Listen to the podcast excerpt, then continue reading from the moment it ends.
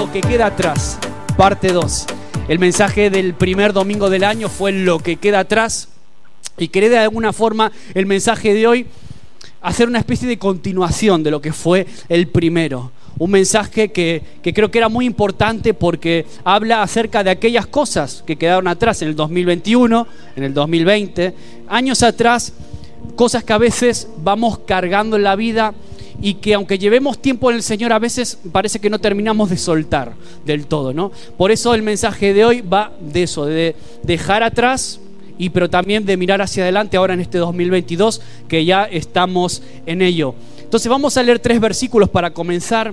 El primero de ellos está en Filipenses capítulo 3, versículo 13 al 14. Espero que tengas Biblia en el móvil, en papel o, o en la tablet. Y si no tienes Biblia, pues júntate con un cristiano Vamos allá, Filipenses 3:13 al 14. Dice, el apóstol Pablo está hablándole a los cristianos en Filipos. Le dice, hermanos, yo sé muy bien que todavía no he alcanzado la meta. De eso vamos a estar hablando hoy, de metas para alcanzar. Pablo dice que todavía no he alcanzado la meta, pero he decidido no fijarme en lo que ya he recorrido, sino que ahora me concentro en lo que me falta por recorrer Así que sigo adelante, sigo hacia la meta para llevarme el premio que Dios nos llama a recibir por medio de Jesucristo. Me encanta este versículo porque el Señor me hablaba mucho a través de él en este inicio de año, lo compartí también en, el primer domingo, el mensaje Pablo sabía muy bien que había una meta por delante, que todavía su, ministerio no había terminado, había mucho por delante, había mucho que conquistar, había muchos por, predicar, muchos líderes por levantar. Él sabía que su tiempo no había acabado y que su apostolado estaba en proceso, su apostolado estaba en formación. Y él sabía que su meta era Jesús. Era el llamamiento a que, que, él tenía era lo que él consideraba como la meta para él. Y él, eso era lo que él se concentraba.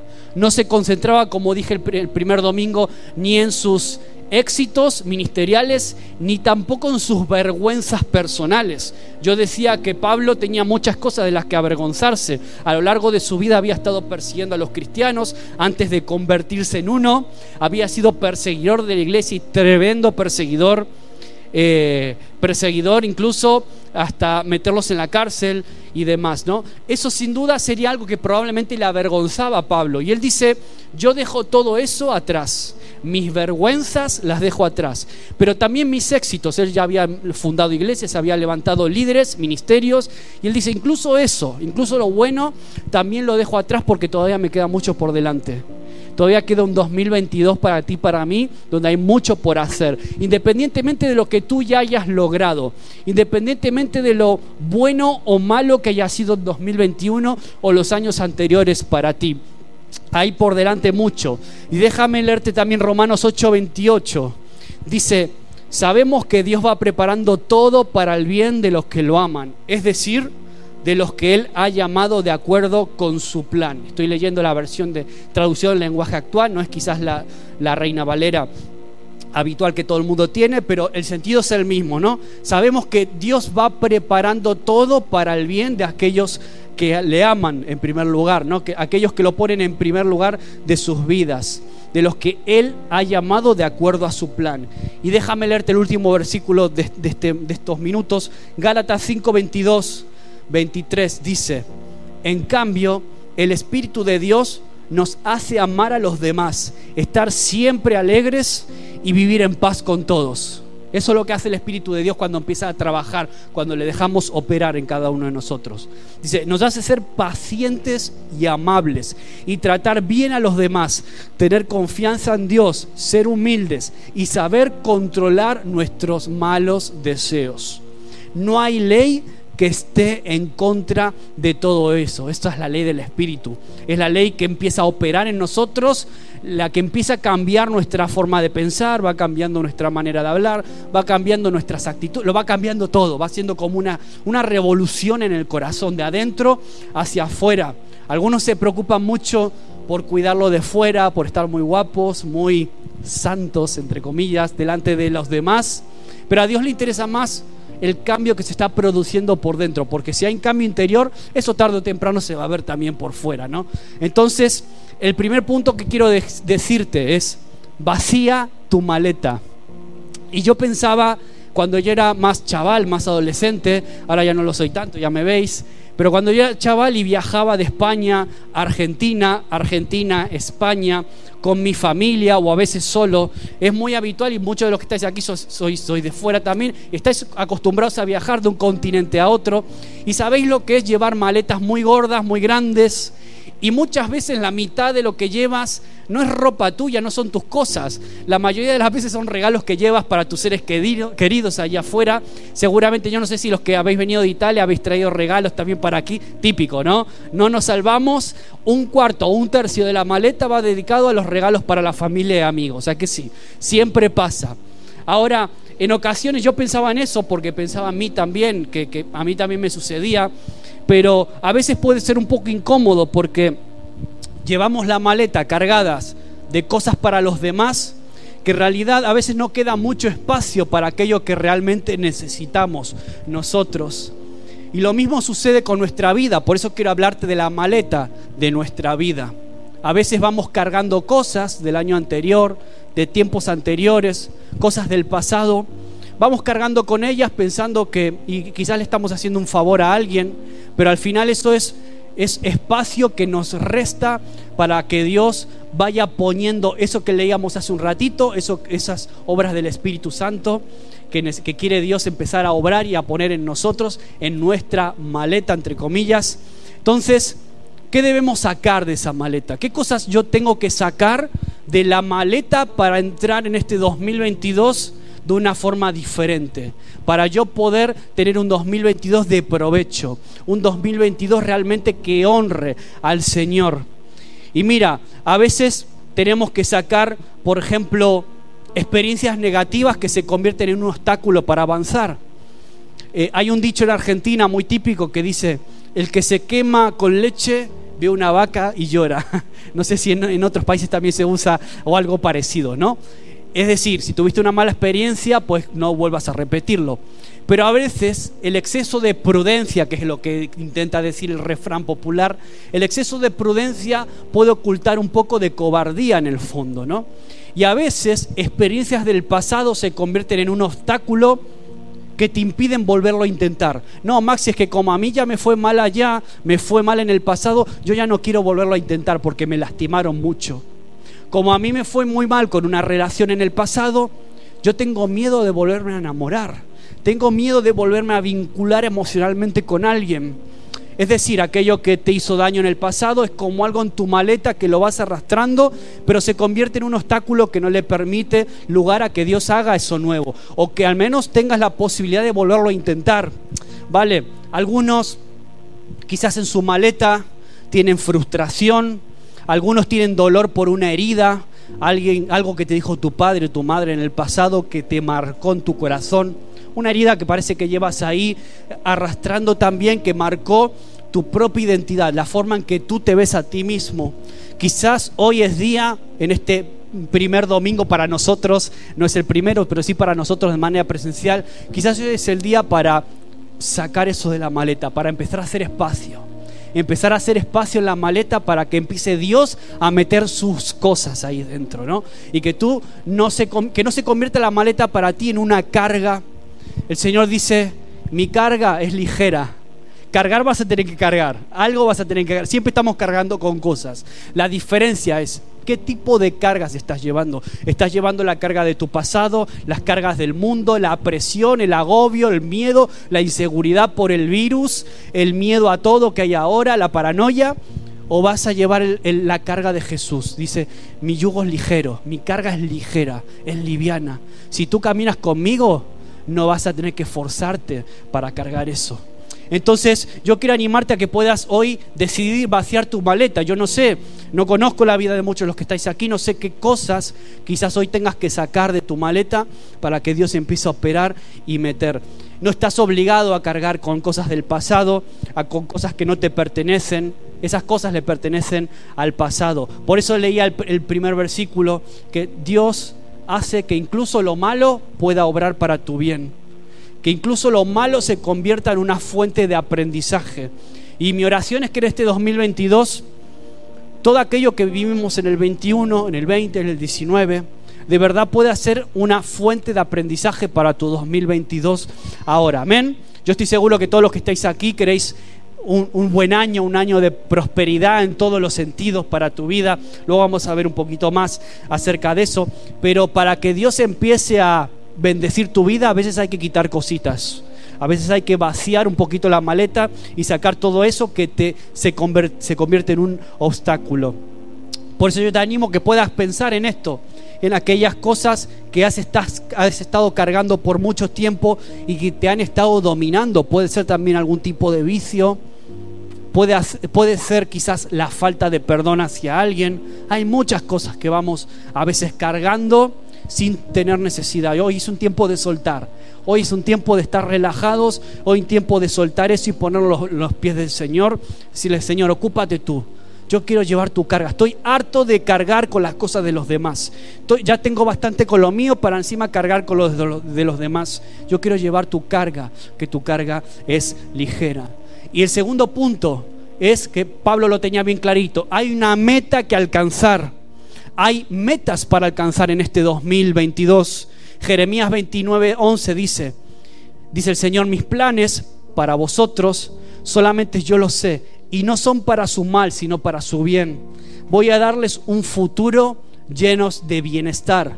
Otras versiones ponen esperanza.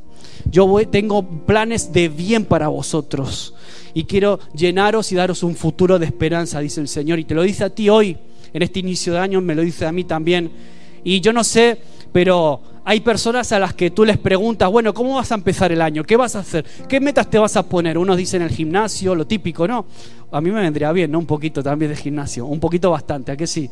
Pues unos ponen el gimnasio, otros dicen pues eh, cancelar deudas, otros se ponen todo tipo de metas. Mira, yo te voy a leer algunas, algunas eh, frases reales de personas acerca de esto. Dice, Mira, para serte sincero, no me propongo muchas metas porque sé que no las voy a cumplir todas. Pero me siento feliz por terminar un año y estar vivo. Este es el que le da igual, lo único que tira para adelante y se acabó, ¿no? No se pone metas y deja que la vida fluya. Este es el tipo de personas. Otra dice, a veces me siento bien, otras veces no le doy mucha importancia. Todo depende de cómo termine el año. Si tengo metas, inicio con siete aproximadamente. Bueno, no está mal, se pone siete metas, hay que ver si son alcanzables o no, pero bueno, es una buena idea. Bien, otra dice, por lo regular espero el año nuevo en modo reflexivo. Hago un análisis de lo que quiero y de cómo estoy en el momento. Bueno, una persona reflexiva que, que, se toma su tiempo, piensa que hice bien, que hice mal e intenta eh, regular sus metas en base a eso. Está bien. Dice otra persona, cuando empiezo el año siento que tengo la responsabilidad de cumplir con todo lo que quiero y de crear hábitos que me ayuden a superarme. Una persona que busca superarse a sí mismo, que se pone muchas metas, que intentan crecer, ¿no? Que intenta crecer el mismo. Otra persona, la última, dice, creo que no sirvo para esto, para ponerme metas, se refiere. Eh, llegó un año nuevo, quiero pasar la universidad y a lo mismo de siempre. Una persona que no piensa demasiado en el futuro y mira a, que venga lo que venga, ¿no? Que sea lo que Dios quiera este, este año. Ahora, ¿tú te identificas con algunas de estas respuestas? ¿Cómo eres tú? ¿Qué, has, ¿Qué, te has planteado en estos inicios, en este inicio de año, en estos primeros días de enero? ¿Has pensado en algún tipo de metas ponerte? Ahora, lo curioso es que todas estas personas, todas se proponen al menos una meta. Sea cual sea su actitud para el comienzo, es importante, es importante evidentemente que podamos eh, ponernos metas porque eso nos ayuda a vivir con sentido, con sentidiño, como dirían aquí en Galicia. Las metas nos ayudan a vivir con un propósito. Yo no puedo ser de esas personas que dejan que todo fluya y, voy donde me lleva el viento. No, no puede ser así. Eso es vivir sin sentido y sin propósito. Entonces, las metas nos ayudan a trabajar en base a algo. Por eso es importante establecer eh, objetivos que podamos cumplir, pero que a la vez de verdad sean como un desafío para mí. Señor, yo quiero crecer en ti este año. Señor, yo quiero lograr esto o lo otro. Señor, yo quiero que me lleves aquí o allá. Pero sobre todo, quiero que mis planes y mis proyectos estén sostenidos en ti. Que siempre estén dentro del propósito global del llamado que tú tienes para mi vida, ¿no? Entonces, esa sería la idea. Las cosas no solo pasan, sino que nosotros tenemos que hacerlas pasar. Parece un eslogan de estos del gobierno, pero en parte si te lo pones a pensar es un poquito realidad, ¿no? Haz que las cosas de verdad sucedan, que puedan pasar. Dios no nos trajo a ti y a mí a este mundo para vivir sin sentido nos trajo para vivir con un propósito, nos trajo con una mente, con unos objetivos, con unas metas y Pablo, el apóstol Pablo lo tenía muy claro este en ese sentido. Por eso es bueno, algunos hacen este ejercicio práctico de coger un cuaderno, una libreta a principio de año, ponerse 10 metas, igual 10 metas que tú puedas alcanzar, que sean alcanzables, pero a la vez que se puedan ser un desafío para tu vida. Pues no está mal no está mal, cosas sencillas, pero a la vez que, puedan de verdad ser un desafío para ti. Ahora, hablando de esto, hablándote de prosperidad. Yo antes hablaba de la palabra prosperidad. La palabra prosperidad suele ser una palabra un poquito polémica porque hay personas que cuando le hablan de prosperidad, ¿qué piensan? En abundancia de dinero. La gente habitualmente piensa en prosperidad y piensa en términos de dinero. Ahora, la palabra prosperidad es muchísimo más que eso. De hecho, la prosperidad que viene de Dios es mucho más integral y grande que eso. Hay una frase que me encantó que leí acerca de esto. Dice, la prosperidad no es solo posesiones materiales, la verdadera prosperidad significa madurar espiritualmente en relación de uno con Dios. Es salud física, mental, emocional y el bienestar del alma. Es decir, la prosperidad es parte de mi madurez con Dios. La prosperidad es mi madurez en Cristo. Ah, hay la palabra prosperidad en hebreo, hay varias palabras que se derivan o podríamos traducirlas. La primera palabra en hebreo es salak, que significa empujar hacia adelante. La palabra prosperidad en hebreo podríamos traducirla así y el sentido es ese, empujar hacia adelante. Nos enseña que hay que esforzarme, hay que esforzarnos en todo lo que hacemos, empujar con fuerza, trabajar con esmero, poniendo nuestro mayor empeño en todo lo que hacemos. No podemos ser mediocres ni descuidados. El verdadero cristiano siempre está salak siempre está con esa actitud de empujar hacia adelante, de, esforzarse. No que, bueno, la vida que me traiga lo que me traiga y, y esperar que Dios bendiga tu vida así sin más, sin que tú hagas nada. Entonces la segunda palabra es sacal, que tiene que ver con ser responsable, inteligente, prudente, una persona seria también. Que todo lo que hagamos requiera compromiso.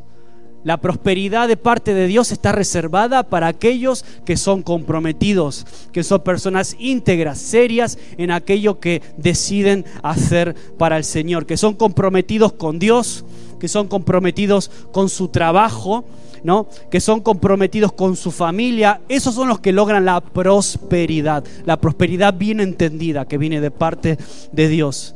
Y hay otra palabra que está viene no del hebreo, sino del griego, que quiere decir, eh, eh, es la palabra ewodo, que quiere decir ayudar en el camino. Y esta palabra quiere decir que Dios de alguna forma reserva la prosperidad para aquellos que están en constante movimiento, no que están esperando que les lluevan las bendiciones de Dios, sino aquellos que se activan, ¿no? Aquellos que están siempre en movimiento, bendiciendo y ayudando a otros en el camino. Ese es el sentido de esta palabra. Aquellos que viven con un verdadero sentido para sus vidas, no que viven a la buena de Dios, no que viven así de cualquier manera, ¿no? Entonces, esa es la, idea de la prosperidad desde el punto de vista bíblico, real, una prosperidad para, tu, em, para tus emociones, una prosperidad para tu alma, una prosperidad que tiene que ver con el cuidado de incluso tu físico, todo, todo. Eh, entra en todas las áreas de tu vida, en lo familiar, evidentemente, en lo económico. Dios no quiere que tú lo pases mal, sin duda. Pero hay unos principios también. Hay unos principios que están en la escritura que te ayudan a conseguir que Dios pueda prosperarte en todo lo que haces, en todo tu camino. ¿Vale?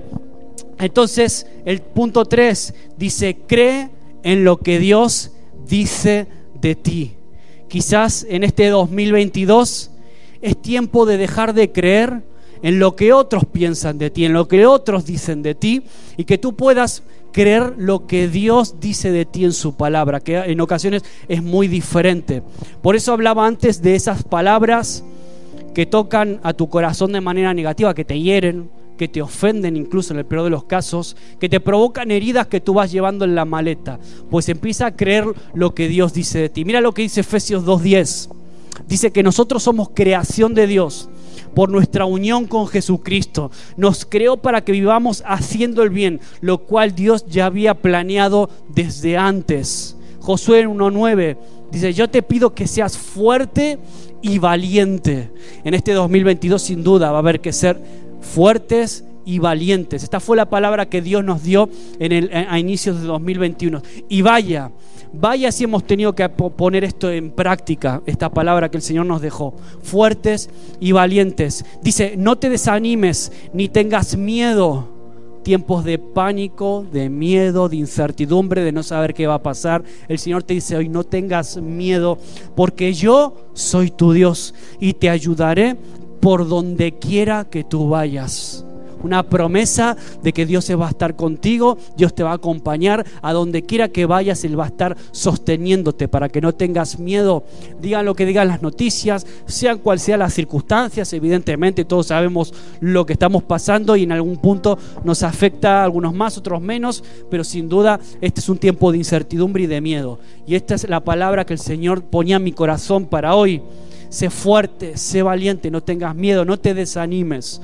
Que este 2022 podamos comenzar con esa convicción, que no sea solamente una palabra que está escrita en la Biblia sin más, sino que eso pueda hacerse carne y algo real también en mi vida. Y sin duda, no resulta fácil lo que estamos viviendo, sin duda que eh, hay motivos para desanimarse, claro que hay. Hay motivos para estar con miedo y con pánico, claro que hay, evidentemente. ¿Hay motivos para venirse abajo? Sí que los hay. Ahora, a veces nos pasamos la vida admirando y elogiando el talento, la apariencia de otros, de los demás, y eso está bien. Pero cuando se trata de nosotros mismos, de mirarnos, ¿cómo te ves a ti mismo? Si tuviera, cuando te miras al espejo, realmente, ¿qué son los pensamientos que vienen a tu corazón? ¿Cómo te ves? ¿Qué piensas de ti mismo? Ahora, Dios nos creó a cada uno con talentos, habilidades distintas, nos hizo a su imagen y semejanza y tiene pensamiento muy alto acerca de ti y de mí, acerca de nosotros. Ese potencial que tienes en su palabra ha dejado tantas, tantos recordatorios de lo valioso y de lo importante que somos para Él. ¿Y sabes por qué? Porque Él sabe que en ocasiones se nos olvida eso. Él sabe que en ocasiones somos heridos, en ocasiones somos, de alguna forma, somos ofendidos también. Él sabe muy bien que es muy fácil venirse abajo. Él sabe muy bien que es muy fácil caer en depresión, caer en ansiedad. Él sabe eso, por eso dejó en su palabra bien claro cuál es nuestra identidad en Cristo, cómo Él nos ve a nosotros, no cómo te ven los demás, no cómo te ve tu jefe, no cómo te ven ni siquiera tus padres, no cómo te ve tu familia, sino cómo Él te ve a ti. Quiere recordártelo, quiere que en este 2022 tú te definas por cómo Él te ve a ti y que eso de verdad pueda ser algo que te estimule, que te levante y que, pueda poner las bases sobre las que tú vas tomando tus propias decisiones en el día a día. Por eso creer en ti, aunque parezca un cliché de, frase de autoayuda de libro, a veces sí que creer en ti es, es importante, es, es vital. ¿Cuántas cosas no has hecho por pensar que no tienes lo necesario para hacerlo. ¿Cuántas veces nos detenemos y no hacemos ciertas cosas porque nos vemos que no estamos preparados, nos vemos que tenemos muchas limitaciones para hacerlo y nos quedamos ahí como nos quedamos eh, como en una estaca, nos quedamos paralizados y no avanzamos, no damos pasos de fe. Por eso yo quiero que empecemos este año 2022 a un año de bendiciones y no de dudas, un año de bendiciones y no de miedos, no de inseguridades, un año de confianza y no de temor. Esa es mi oración. No sé si es la tuya también. Estamos aquí hoy, sí. Yo deseo que tú puedas recibir esto, esta palabra, y que de verdad pueda marcar y definir también tu vida y tu año que estamos comenzando. Por eso, en primer lugar, habla y escucha a las personas que te aman. Eh, centrémonos en escuchar a aquellos que de verdad te aman. Hay personas a veces que tenemos cerca que parecen buenas personas o buenos consejos, pero no siempre es así, no siempre viene de un corazón que de verdad nos ama. Y a veces podemos caer en el error de escuchar voces que no vienen de parte de Dios. Entonces escucha a personas que de verdad te aman, que te aprecian, que ven cosas en ti y que te recuerdan lo valioso que, que eres. Y sobre todo, escucha la voz de aquellas personas que te unan a Dios sobre todo eso, siempre. Personas que siempre te desafíen a vincularte más con el Señor. segundo lugar, encuentra algo que te interese. Quizás este año sea un año para buscar hacer cosas que se te den bien de verdad. A veces vivimos haciendo cosas que no se nos dan bien y las hacemos igual. Pues este es tiempo que busquemos aquello que nos desafía, aquello que nos llena nos, nos apasiona realmente, ¿no? Me acordaba ahora que te veía a ti, que eres muy bueno en el fútbol y que este, yo de verdad que oro, oro porque este sea un año también para ti, que a nivel profesional lo que tú estás haciendo, el Señor, no solamente crezcas como jugador, sino que crezcas como persona, que puedas crecer como persona, que Dios te abra puertas también con tus compañeros en el equipo, que tengas eh, oportunidades de bendecir más allá de lo futbolístico, ¿no? Y que, evidentemente sea un año en que mejores y que de verdad a Lorenzo le vaya bien, ¿a que sí? Todos queremos que a Lorenzo le vaya bien. Bueno, pues encontremos cosas que nos apasionen y, nos gusten, que disfrutemos hacerlas y que podamos sobre todo hacerlas para el Señor, siempre pensando en darle la gloria a Él con todo lo que hago. Entonces, y en tercer lugar, lo que decía antes, cree en lo que Dios dice de ti. Eres tan importante que si Jesús tuviera que morir en la cruz otra vez por ti, seguramente que lo haría. Eres tan importante y te ama tanto que lo dio todo por ti. Y si el rey del universo cree en ti, ¿por qué no vas a hacerlo tú? Por eso este es un buen día, un buen domingo para que empieces a dejar de dudar, a dudar de lo que hay en ti, a dudar de aquello que el Señor puso en tu corazón para que tú también le puedas dar gloria a Él a través de, tu profesión, de tus estudios, del trabajo, a través de tus hobbies, de tus gustos, de lo que sea que tú hagas. Por eso... Quizás hoy puedes intentar identificar a modo de actividad, identificar tres cosas que te cuestan aceptar de ti mismo. Piensa en tres cositas que quizás te cuesten aceptar de ti mismo. Y piensa en eso, y piensa y ponlo en los pies del Señor también en este inicio de año.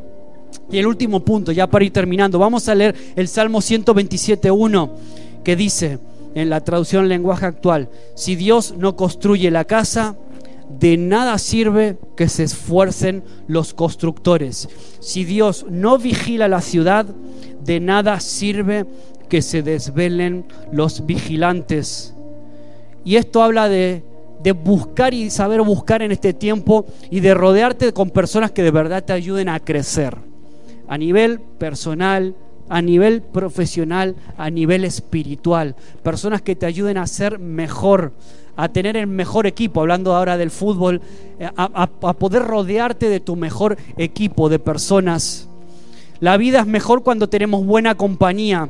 Las cargas, como decía al principio, se empiezan a hacer más livianas cuando ya no estás tú solo peleando contra el mundo, no estás tú solo queriendo hacer las cosas, sino que tú decides mm, repartir esa carga en otros y rodearte de personas que quizás en algunas cosas o en muchas son mejor que tú mismo y tú puedes también delegar y te puedes ayudar. Entonces este es un tiempo en el que también tú puedas eh, hacer ese camino más liviano y que como decía antes, este 2022 sea un tiempo donde tú puedas hacer nuevos contactos, que pueda el Señor abrirte nuevas puertas, ¿por qué no? que el Señor te pueda abrir nuevas oportunidades, poner delante de ti. Y mientras comienzas este nuevo año, pide primero la bendición y la aprobación de Dios. Haz el equipo con Él hoy. Por eso yo te desafío a que tú puedas dejar que el líder de tu equipo sea Él. A lo mejor hasta ahora fuiste tú el líder del equipo, pero cuando lo pones a él de director técnico, todo empieza a funcionar, todo empieza a ir bien. Por eso yo te animo a que puedas ponerte de pie. Le voy a pedir a Andrés que pueda pasar. Vamos a tener un tiempo de, de adorar, de consagrar este año 2022 al Señor. Acuérdate un poquito de lo que te dije. Hoy es tiempo de vaciar tu maleta de dejar aquello malo, aquello que te avergüenza. Quizás hay cosas en tu vida que te producen vergüenza. Yo conozco personas que no pueden dormir por las noches porque hay algo que les avergüenza mucho de su pasado, o algo que le hicieron, o algo que ella, esa persona hizo a otra persona. Y viven cargando esa vergüenza y no les deja dormir, les angustia. Quizás hoy es un día para que tú puedas liberarte de esa vergüenza ponerlo en los pies de Jesús y decirle, Señor, dame un nuevo año de verdad. No simplemente un nuevo año cronológico, dame una nueva etapa en ti. Una etapa en donde yo pueda llevar tu carga que es ligera, es suave.